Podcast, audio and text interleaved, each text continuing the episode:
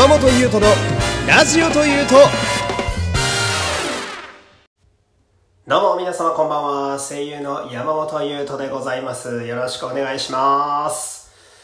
さあ、えー今日はですね、えー定期的にやっているお風呂からお送りする回でございます、えー今日はですねあの美容液の入浴剤というね、あの、セラミドの入浴剤という、まあ、最近、私は入浴剤がね、あの、ずっと好きで、風呂が好きだからね、結構入浴剤買うんですけど、最近流行りのタイプの入浴剤ですね。あの、お風呂の浴槽のお湯がね、丸々美容液になるっていう、こう、人類の英知、えーこちらに浸かりながらですね、今日は喋っていこうかなと思うんですけど、えー皆様、メリークリスマスクリスマスイブでございますよ。はい。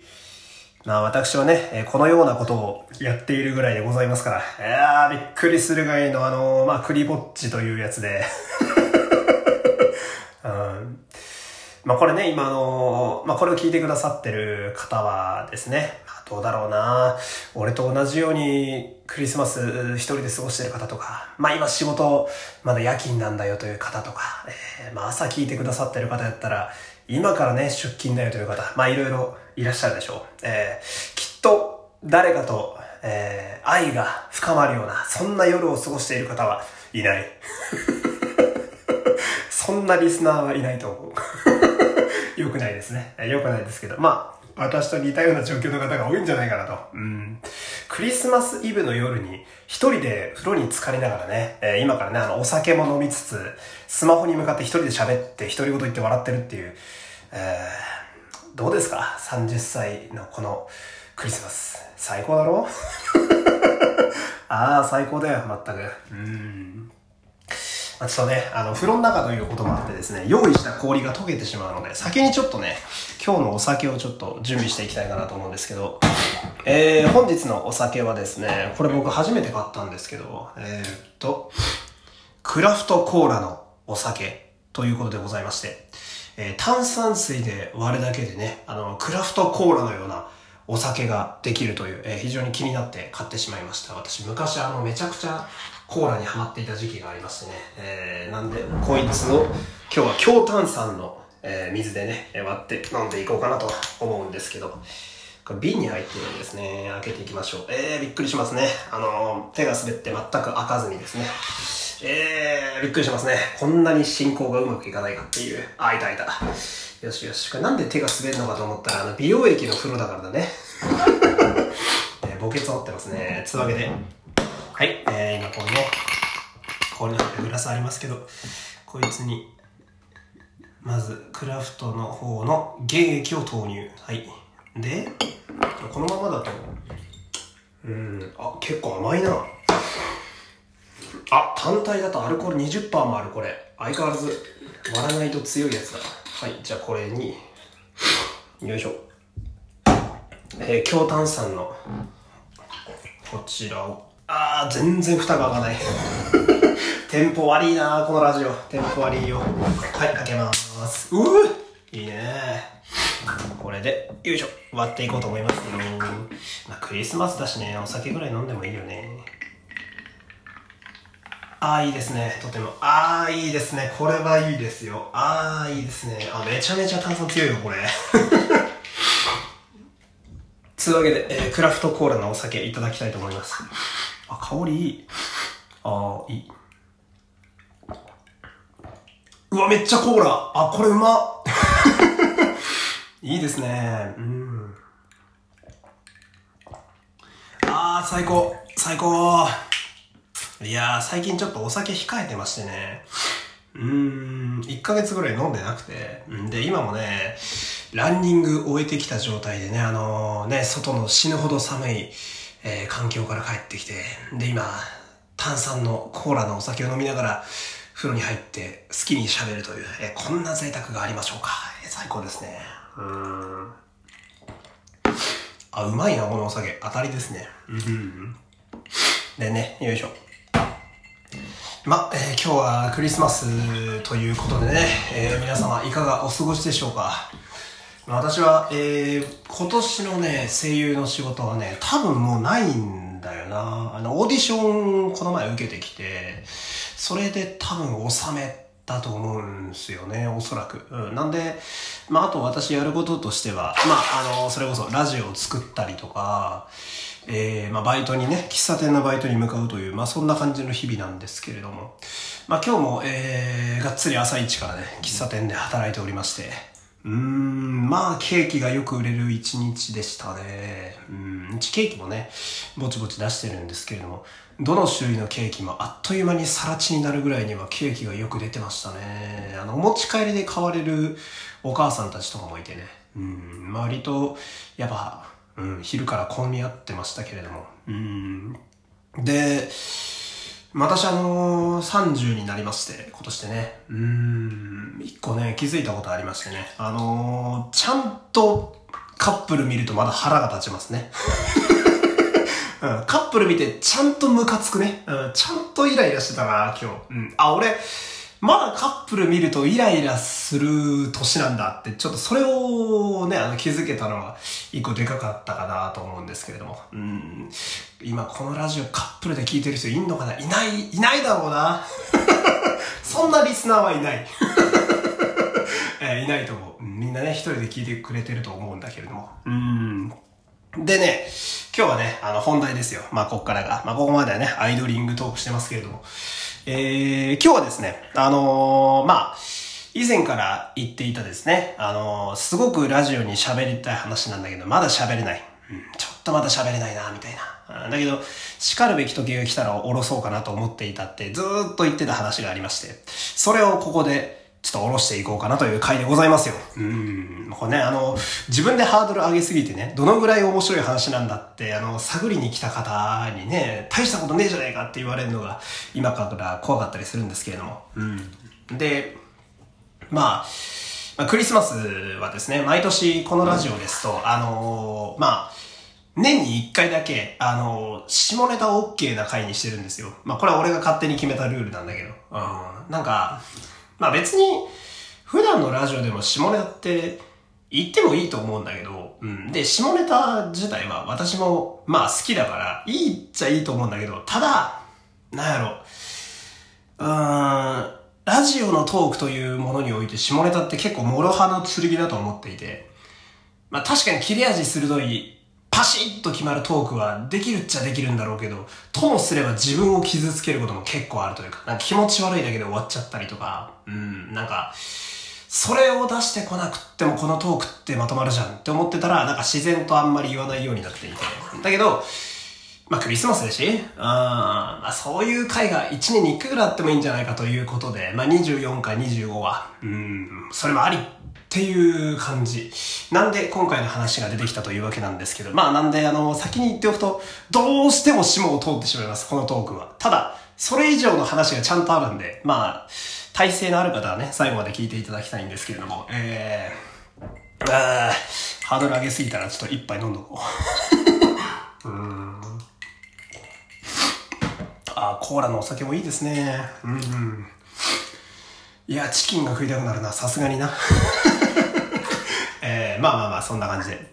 でね、えー、まあこの話っていうのが、まあ私の大学時代の時にいた友達の話なんですよ。うん、友達の話で。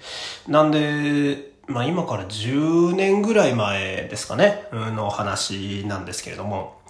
で、その当時の私はと言いますと、まあ普通に本当ごくごく普通の田舎から出てきた大学生。まあ寮に住みながら、えー、駒沢大学っていう、あの、駅伝がね、そろそろ駅伝また、あの、年末年始といえば駅伝ありますけど、駅伝が強い大学でして。だけど別に、私は普通に法律、法学部で法律をちょっと勉強してるぐらいの、まあ一般的な大学生。うん、で、あの、ちゃんとオタクっていう うん。別になんか、めちゃめちゃイケてる、あの、キャンパスライフを送っていたわけでもなく、うん。そんなめちゃくちゃ彼女いたとか、そんなことでもなく、ただただ、まあ、SNS をちょこちょこやってる一般大学生という感じだったんですけれども。うん。で、まあその時が、まあ趣味としては、まあ仮面ライダーとかもずっとやっぱ好きだったし、で、結構ラノベとかを読んでる時期だったんですよ。うん。今結構、なんか私昔から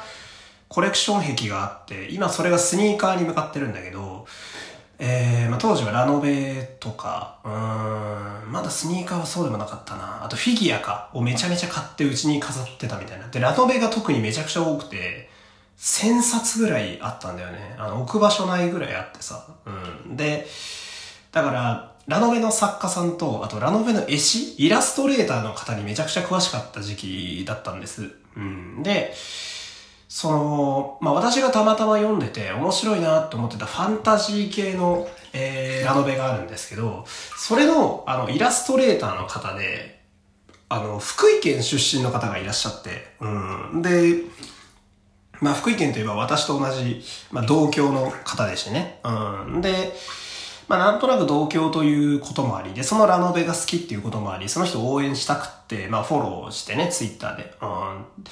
で、なんとなく見てたんだけど、したらまあ、そのラノベがアニメ化して、まあ、結構こう、活性化するというか、ジャンル自体が盛り上がってた時期があって、で、その時に、そのイラストレーターさんが、あの、似顔絵を描くっていう企画をやるよっていう話をされていて、うん、それはなんか、なんだろうな、家をそのまま改造したレンタルスペースみたいなところで、まあ来たお客さんにの、あの、似顔絵を描くっていうイベントをやるよっていう話をされていて、で、それが都内やったんですよ。うん、都内。で、あ、都内かと思って。で、僕当時住んでたのが吉祥寺っていう、まあ中央線の結構いい駅やったんですけど、だったんで、まあ行けなくもないなと思って。うん。で、なんか単純に、自分と同じ出身の人でさ、絵で稼いでる方っていうのがどんな人なのかっていうのも気になってたし、あとはまあ単純に、そのラノベのファンだったんで、これちょっと行ってみようかなみたいな。うん。で、行ってみたわけよ。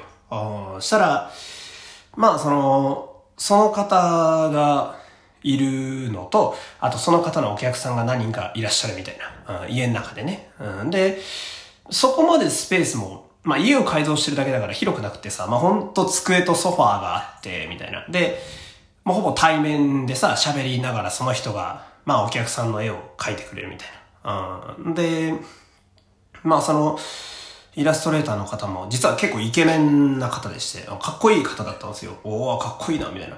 東京のイラストレーターさんって顔もかっこいいのか、みたいなさ、な岸田メル先生のイメージ。うん、あの、絵と顔があんまり一致してこないというか、可愛らしい絵を描かれる方でめっちゃイケメンみたいな方やったんですけど。うん、で、まあ、なんだろう、結構緩い雰囲気で、割と長い間座ってても大丈夫だったんで、まあそのいた他のそのラノベのファンの方とかとも喋りつつ、ダラダラっと過ごしていて。そしたら、その絵師さんが、あの、これから一個ちょっと、あの、イベントありますっていう話をして、おイベントみたいな。したらそれが何かっていうと、あの、モデルさんが来てくれますと。モデルさん。で、そのモデルさんの絵を描くっていうのが、まあこの似顔絵を描くイベントの一個のまあ一つのね、え、大きい企画だったみたいで、で、まあモデルさんが来るっていうことだから僕らはまあ一般のただのお客さんだからさ、うん、あの、なんか退出した方がいいのかなって思ったら、あ、全然いてもらっていいですよ、みたいな。そのモデルさんも別に気取った方ではないんで、普通に喋ってくれますし、みたいな。あ、そうなんだと思って。で、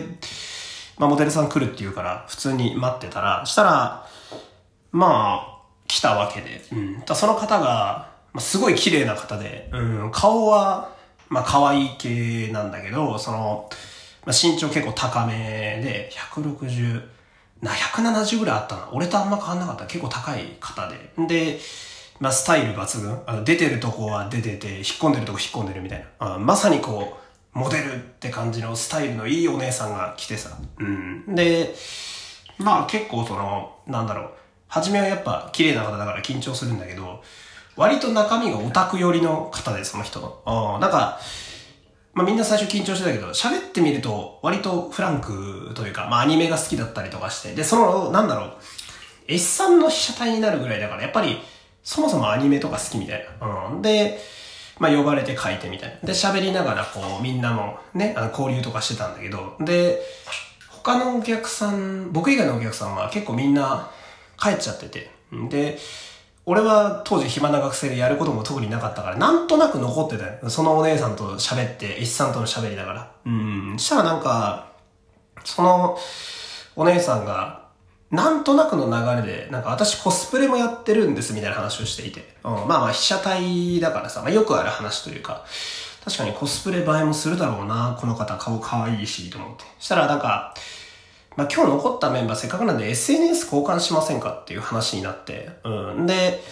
まあツイッターしか僕は持ってなかったから、まあその時は本当ただの一般人のオタクアカウントだったけど、それを交換してみたいな。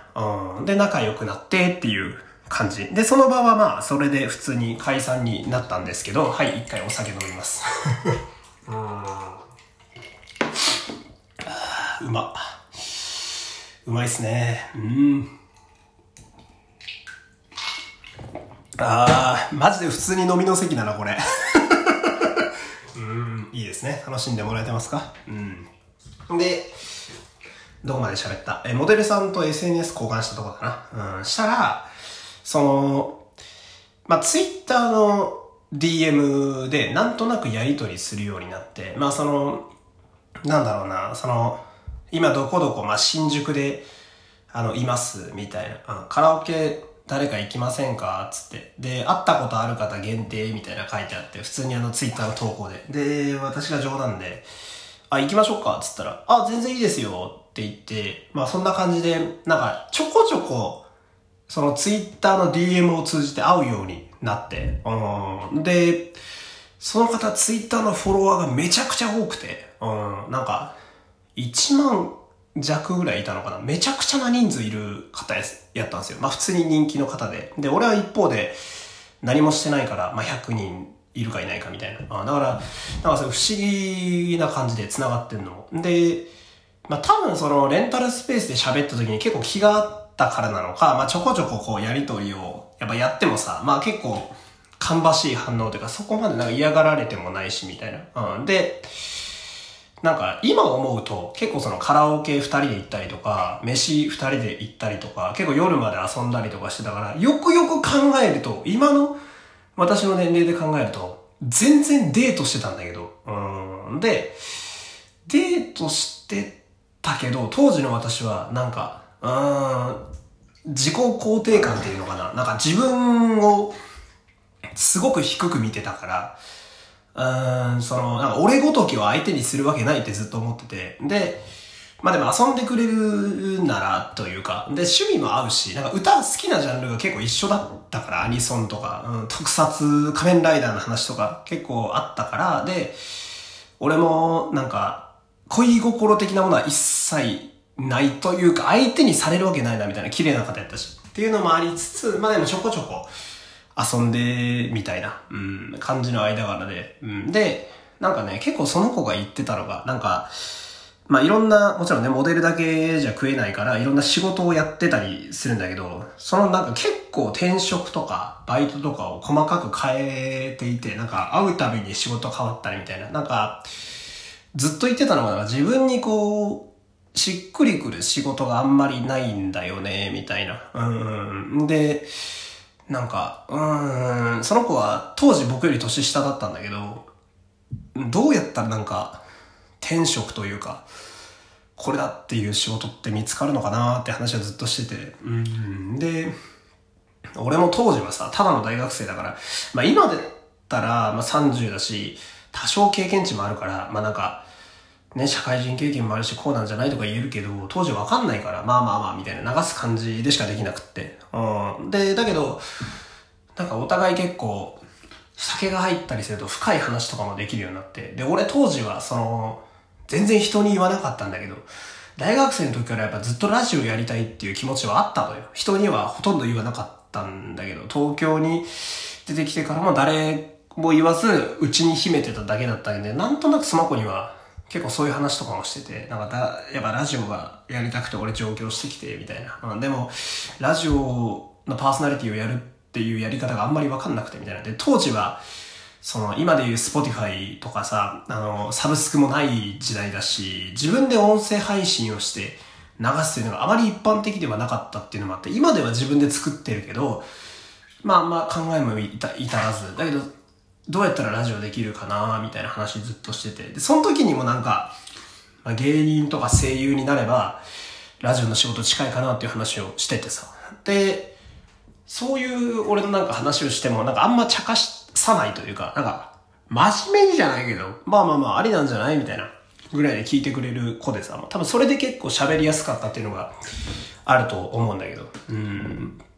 で、まあ、そうだな、2年、3年ぐらいかな、出会って。で、なんか、ある日、その、結構ツイッターでやりとりをしてるとこ私はよく見てたんだけど、他の人と。うん、そのなんか、やっぱコスプレイヤーっていうのがあって、まあ綺麗な方で目も引くし、その、なんだろうな、結構めんどくさい奴らとやりとりをしてることが多い時期があったなんか、だるがらみじゃないけど、その、まあ今で言う、うーん、誹謗中傷じゃないけど、まあまあそういうのに結構さらされてる時期がその方多かった時期があって。で、なんか DM とかでさ、ダリーみたいな。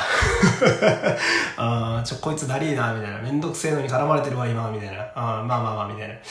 有名人って大変だなと思って。やっぱ目を引く方だし、で、オタクの話が分かってしまうから、まあ勘違いするやつが多かったんだろうなって今になってみると思う。うん。で、そっか、みたいな。大変だなみたいな。で、まあある日、その、一番メインのツイッター、まあ1万人ぐらいいる、その絡まれてたツイッターを消すと。うん。で、なんかひっそりとちっこいアカウントを作ろうと思うっていう話で DM でされて、あ、いいんじゃない？っつって。うん、まあなんかその、自分と僕としては、まあ有名人のアカウント持ってるのはもったいないなとも思いつつ、ただ普段のやりとりのそのめんどくささがやっぱこっちにも外野だけど伝わってたから、まあまあ、負担がなくなるんだったらそれでもいいんじゃない？みたいな話で。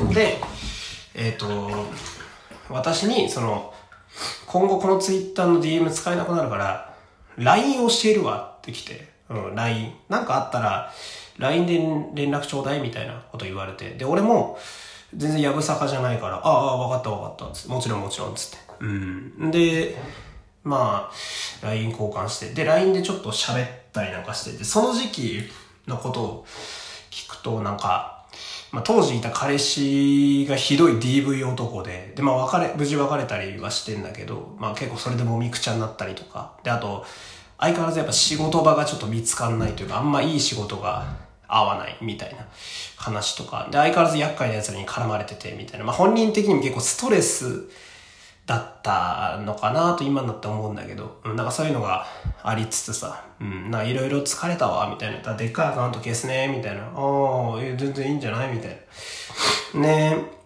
まあ私は本当まだ人生経験少なかったから、年上っつってもさ、まあ、ただの大学生のペーペーの田舎の人間だからわかんねえなと思いながら、まあでも美人って大変なんだななんて思いつつ、まあまあまあっていうふうに LINE を交換して終わって。で、そこから、ここ、この辺の話までが大体私大学生の話なんですけど、そこから、まあ私も、え大学を卒業してですね、一回サラリーマンにやるんですよ。私、一年半ぐらい、えスーツ屋さんにサラリーマンで勤めるんですけど、うん。で、まあ、一回社会人になっちゃうとさ、やっぱちょっとこう、まあ疎遠になるというか、やっぱ人間関係がちょっとリセットされちゃうとこってあるじゃないですか。で、ネットの知り合いなんだけど、大学生で暇だったから結構お互い構えてたっていうか、部分があって、やっぱ遊びに行こうっつってもこう、俺が、やっぱ会社行かなきゃいけないからダメみたいなのがあって、だんだんこう、離れていくというか、あんまり連絡を取らないようになってしまっていて。で、この頃は私で言うと、ちょうど、サラリーマンやって、脱サラして、オーディションを受けまくって、プロの声優になっているっていう時期なんで、まあ、俺としても結構その人生激動の時期というか、まあ割かし、うん俺も結構ボロボロだった時期でさ、なんかあんま人に構えないというか、いう時期があって、うん。で、まあなんとなくこう、やっぱ離れちゃうというか、あんま LINE もせずみたいな感じだったんで。うん。で、まあ、連絡する機会がそんなねえなみたいな。で、ある日、あのー、なんとなく LINE を見ていたら、その子の LINE が消えてたんですよ。うん。消えてて、まあ、消去したのかな、アカウントごと。うん。で、あと思って、うん。あー、消えちゃったか、みたいな。で、なんかその、アカウント名の名前はもちろん知ってるし、で、本名も知ってたんだけど、ああ、〇〇さん消えちゃったか、大丈夫かな、みたいな。その、やっぱ、ツイッターのアカウントが消えるとさ、LINE のプライベートのアカウントが消えるって結構意味合い変わってくるじゃないですか。なんか、うーん、まあ、ツイッターだと変な話いくらでも作れるけど、LINE、そうか、みたいな。まあわかんない。遊び用のアカウントを作っておいて、本ちゃんのアカウントが残ってる可能性もあったけど、とにかく、そのモデルさんのアカウントは消えてたね、LINE の。うん。で、あららららららって思って。でもまあ、まあ正直人のその、何、あの、離れる離れないなんて、まあ縁だからさ、うんしょうがないし、嘆いても。うん、まあまあ、うん、そういうこともあるかと思いつつ、私はまたいつもの日常に私は戻っていくわけで。うん、で、そこから時が経ちまして、えー、一気に2000 2022年になります。今年ですね。まあ2022年の夏になるわけなんですよ。うん。でね、えここから一気に話があの、ゲビた方に行ってしまうんだけど、うん。まあある日、よし、抜くかと思ってね。よし、抜くかと思ってね。うん。まあこれはもう、男子たるものですよ。うん。まだ元気だと思っていただければいいんですけど。で、まあ私がお世話になってるあの DMM さんってのがあるんですけど、うん。DMM さん、ももっと言うと、あの、ファンザさんですね。うん。で、私はあのなんでしょうか、サンプルを見た後に本編を買う人なんですよ。うん。で、まあ、すごい申し訳ないけど、やっぱセールのやつをちょっとこう、なるべく買ってしまうみたいな部分があって、うん、まあこれはね、もうしょうがない。うん、で、まあその日も、どうしようかなと思ってセールを漁っていて、うん、で、今日は、うーん、黒髪で可愛い系で行こうみたいな。何の話をしてんだっていうね。でもね、そういう日あるんだよ。なんか、今日金髪ギャルだな、みたいな日があったんだけど。うん、まあまあまあ、今日は黒髪で可愛い系で行こう、みたいな。うん、まあ今夜のお供ですよね。今夜の相棒を探してるわけですよ。うん、で、まあ、ちらほら見ていって。うん、なるほど、なるほどと。はいはいはい。でしたら、ある項目がちょっと目について。うん。声が可愛いみたいな。うん。声が可愛い。なるほど。高身長。なるほど。顔が可愛いみたいな。奇跡のスタイルみたいな。書いてあって。はいはいはいと思うわけよ。うん。その、なんつうの、まあ、ああいうとこの説明文ってさ、うーん、こう言っちゃ悪いけど、いくらでもある説明文というか、うん、なんかバーっと書いてあるけど、うーん、正直他の女優さんでもこれはあるだろうっていうのがやっぱ多いわけよ。で、結局自分の好みの金銭に触れるかどうかなわけで。うん、で、どうかなと思って見てみて。うん、たら、まあパッケージが映ってるんですよ、大体ね。うん、で、パッケージっていうのは、あの、SNS の自撮りとかと一緒で、大体加工されてるから、本編見始めると顔が違うっていうのはめちゃくちゃあるんですよ、この世界。この世界ってどの世界だよって話なんだけど。あんで、あ、可愛い。けどサンプルがどうかわからん。と思って、サンプルを再生しますと。うん。で、まあ大体最初服着てんだよな。うん。で、俺は服着てる方が好きだから、服着てるとこで結構良し悪しを判断してしまうんだけど、あれと思って、うん。あそう、服着てる、出てくる黒髪の身長の高い女の子なんだけど、あれ？と思って、うん。ん？って思いながらも、まあ、再生はされていくわけだから動画が進んでいくんだけどさ、うん。おやと思って。あれ？ん？おやってなって、うん。いや、でも、待てよと。うん。いや、でもスタイル抜群じゃなきゃ話合わねえしなみたいな。あーで、スタイル抜群なんですよ、脱いだら。うん。おーっと思って。あれ、ちょっと待ってよ。あれ？ちょっと待ってよ。これ待って待って待ってと思って。うん。これ出てる女優さん誰だ？と思って。で、調べて。うん。なんか、あれさ、DMM っていうかファンザってすごくってさ、あの、その女優さんカチッて押したりすると、プロフィールとかバーって出てくるの。うん。したら、まず、潜在写真が、あのモデルの子にそっくりなのよ。うん。そっくりっていうか、その子なんだよ。うん。ああ、あれ？と思って。えいや、いやでも似てるってレベルじゃねえし、あと、喋ってるとこそのままだし、いや、あと目の感じとか、似てるってレベルじゃない、本人だぞ、みたいな。で、まあ、身長とかさ、まあ、3サイズはわかんないわ、さすがに。わかんないけど、身長がほぼ一致してるし、で、あのー、何？スタイル、まあ、スタイルわからんけど、服着てる状態の印象が全く一緒で、あの時のモデルのこと。うん、で、趣味、うん、趣味。全く一緒なんですよ。俺が話が合うとこと同じ趣味がプロフィール欄に書かれていて。うん、で、極めつきはきな歌手。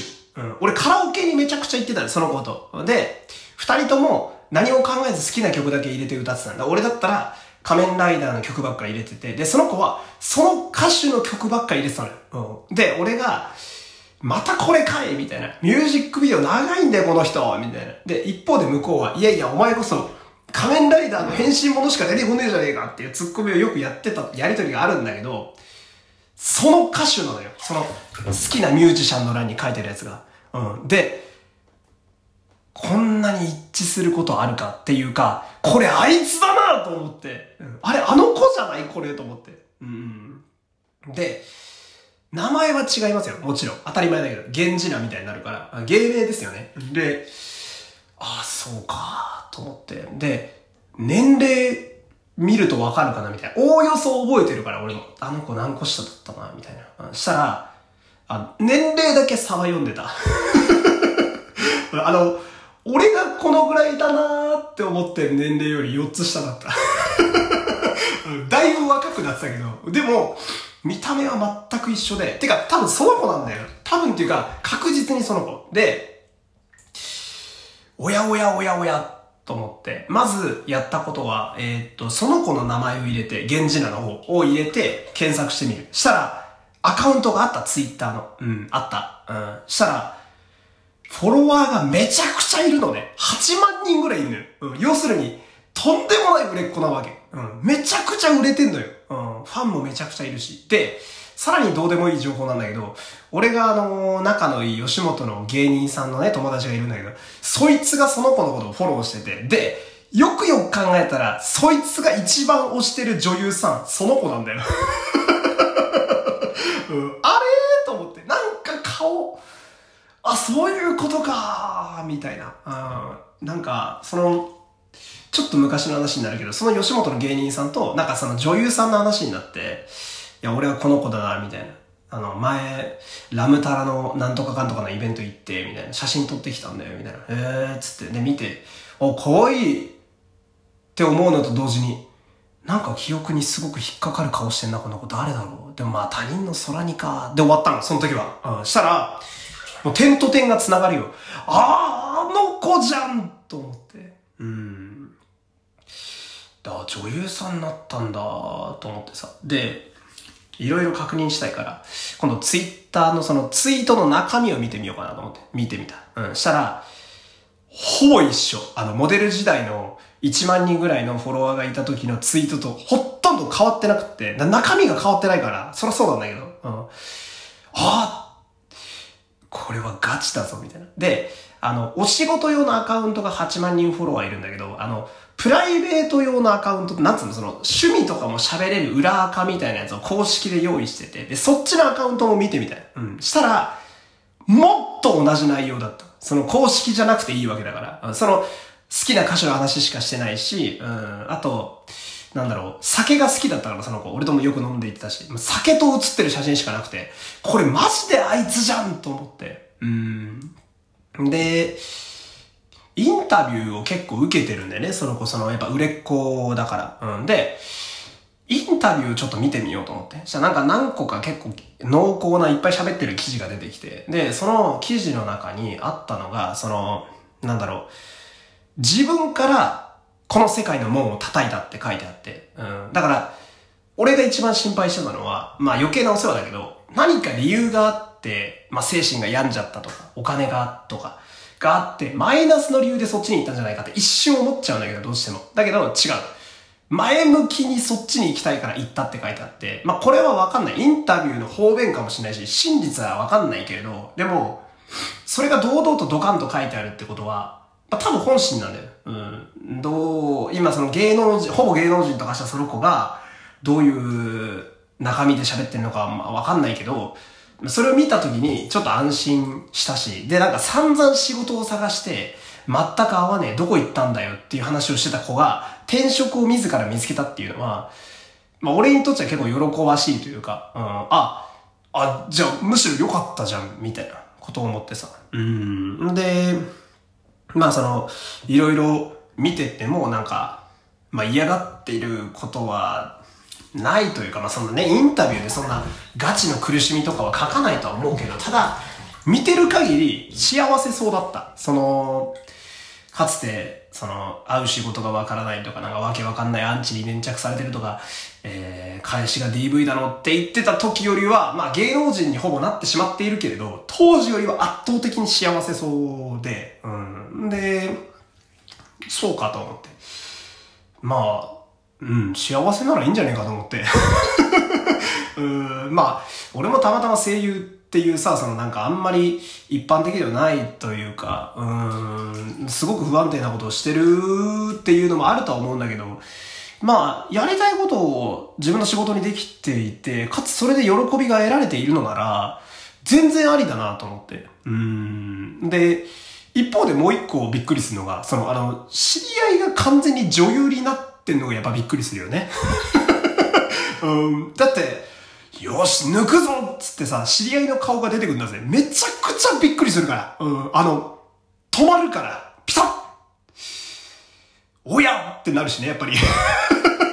あれいや、これあの子じゃね？えみたいな。いや、なんか、似たような人っていうのは、あの世界は結構ありがちというかさ、芸能人の誰々に激似？みたいな、あまあまあまあとか言って見たりするんだけど、その、本当に知り合いで割と付き合いのあった人と、同じ顔と同じ喋り方で出てくるとさ、おーってなるっていうか びっくりしちゃって。うん。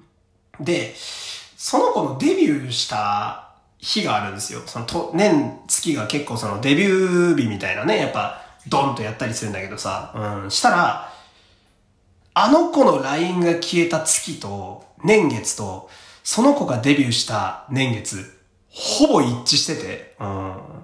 だから、過去の親って思ったとこが、すべて点と点で繋がってるの、この、10年前に、いや、10年、そうだね、10年前からの、いろいろな、ん？あ、え？って思ってた部分が全部バーって繋がって、この2022年の夏に、ブー情報として流れてきてさ、うん。さすがにびっくりするよな。うん。で、何がびっくりするってやっぱ一番は、めちゃくちゃ売れてることよ。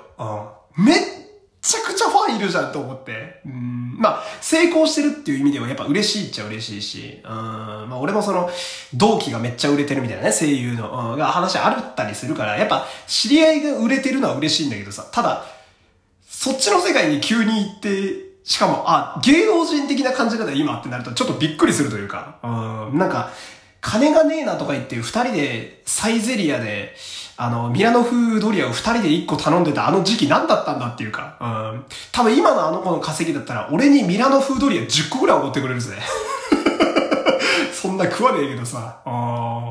で、まあその子がね、その、実際女優さんでもめちゃくちゃ稼いでんだけど、コンセプトカフェ、コンカフェが結構好きらしくって、そ行くのもやるのも好きらしいんだ。まあ、メイドカフェとかさ、あの、執事喫茶とかああいうのをコンカフェって言ったりするんだけど、で、コンカフェ嬢もやってるらしいんだよ。暇な時に。うん。で、都内にその子が勤めてるコンカフェがあるらしいんだよね。その子が、あの、キャストとしているカフェがあるらしいんだけど、今考えてるのは、どっかで一回会いに行ってみようかなってやっぱ思うわけですよ。うん、その、お互いにさあなんだろうな、本当はこういうことをやりたいんだとかさ、こうであるといいよねとか、いいのが見つかんないんだけど、転職って何なのかなっていう話を、どうにも煮え切らないことをさ、本当若造も、今も若造だけど、若造の時お互い喋って酒飲んだ間柄でさ、で、お互いなんだかんだで、まあ、向こうは成功してると思うわ、多分。まあ、俺はまだ成功とは言えないけど、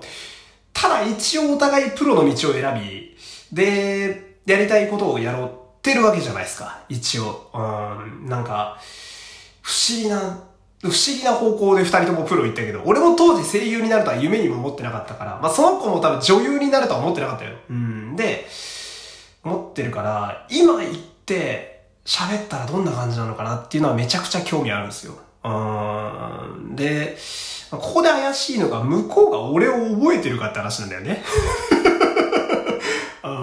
まあ顔は俺そこまで変わってないけど、印象がだいぶ違うんですよ。こんな感じじゃなかったんで、もっと暗くて、なんか、ボソボソ喋ってる、マジ、もう本当にちゃんと陰キャっていう感じだったので、そこだけ、うん、会いに行って心配ではあるんだけれども。うん。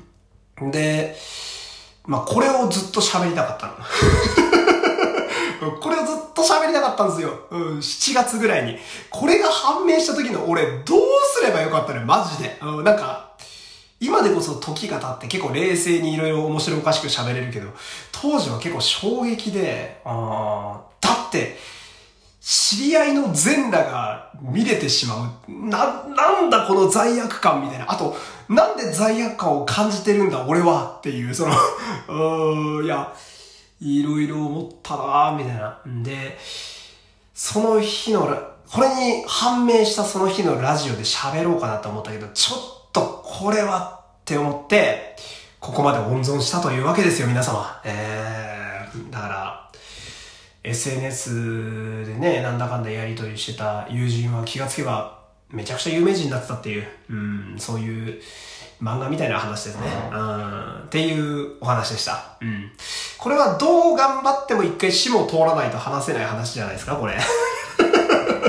えー、そういう感じでございましてね。えーまあ気がつけばちょっと長いこと喋っちゃいましたけれども、うん。まあこれが私からのクリスマスプレゼントということで、えー、湯冷めする前にね、この回は終わりたいと思います。というわけで、えー、最後までお付き合いありがとうございました。お相手は山本優斗でした。また次回、さよなら、さよなら。山本優斗のラジオというと、